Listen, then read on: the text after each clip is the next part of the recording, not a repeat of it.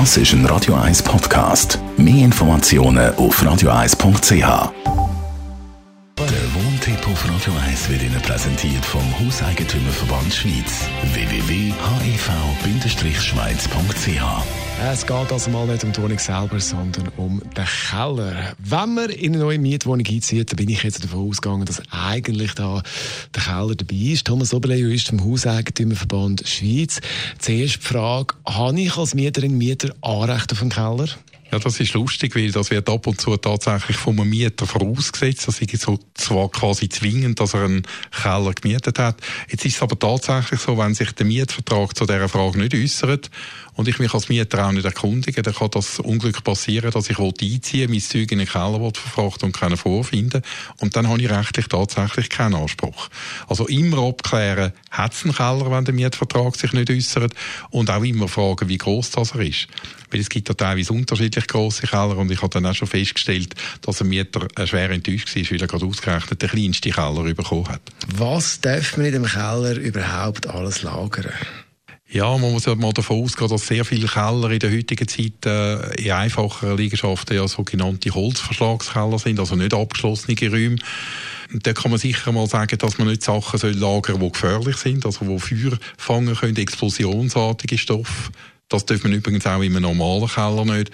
Und weil der Keller offen ist, sollte man natürlich auch nicht Sachen lagern, die äh, Gerüche entfalten, weil der Geruch verbreitet sich dann schlussendlich auch in den Keller von den anderen Mietern und dann hat man schnell mal dann auch ein Theater mit dem äh, Hauseigentümer. Jetzt, das kenne ich von vielen Altbauwohnungen, dass dann der Keller irgendwie feucht wird. Wie ist da die Situation?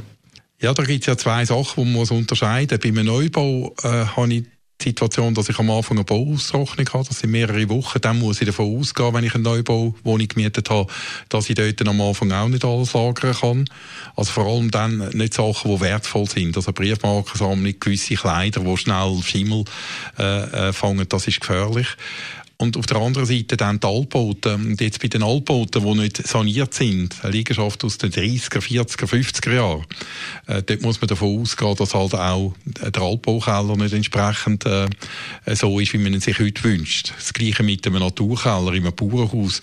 Und wenn man so einen Keller gemietet hat, kann man nachher dann, selbst wenn man Schimmel hat an den Kleidern und den Sachen, die man nicht richtig gelagert hat, müsste dann fast wieder in einen speziellen Schrank rein tun, kann man nicht den Vermieter haftbar machen. Da muss man einfach davon ausgehen, ausgehen, dass so ein Altbaukeller eben feucht ist. Jetzt mal angenommen, kommt wirklich ein relativ grosser Keller zugewiesen über ein Kellerabteil. Kann man daraus auch irgendwie einen Bastelraum machen oder jetzt sogar Musik machen? Also grundsätzlich ist das möglich, wenn es ein abgeschlossener Keller ist. Dann muss ich einfach schauen, dass ich mich an die Ruhezeiten halte, also Rücksichtnahme auf die anderen Mieter. Und was vielleicht auch noch wichtig ist, weil das gewisse Leute nicht wissen, ich darf natürlich nicht in einem Kellerraum, wo es nur einen Lichtschalter hat, aber keinen Stromanschluss, keine Heizung und so weiter, dann das selbstständig äh, installieren. Also immer wenn ich bauliche Veränderungen planen will, dann muss ich es okay vom Vermieter einholen. Thomas Oberleist war Jurist vom F. Also immer abklären wegen dem Keller, nicht, dass es dann keinen hat und nur noch etwas im Keller ist, nämlich die Stimmung. Radio 1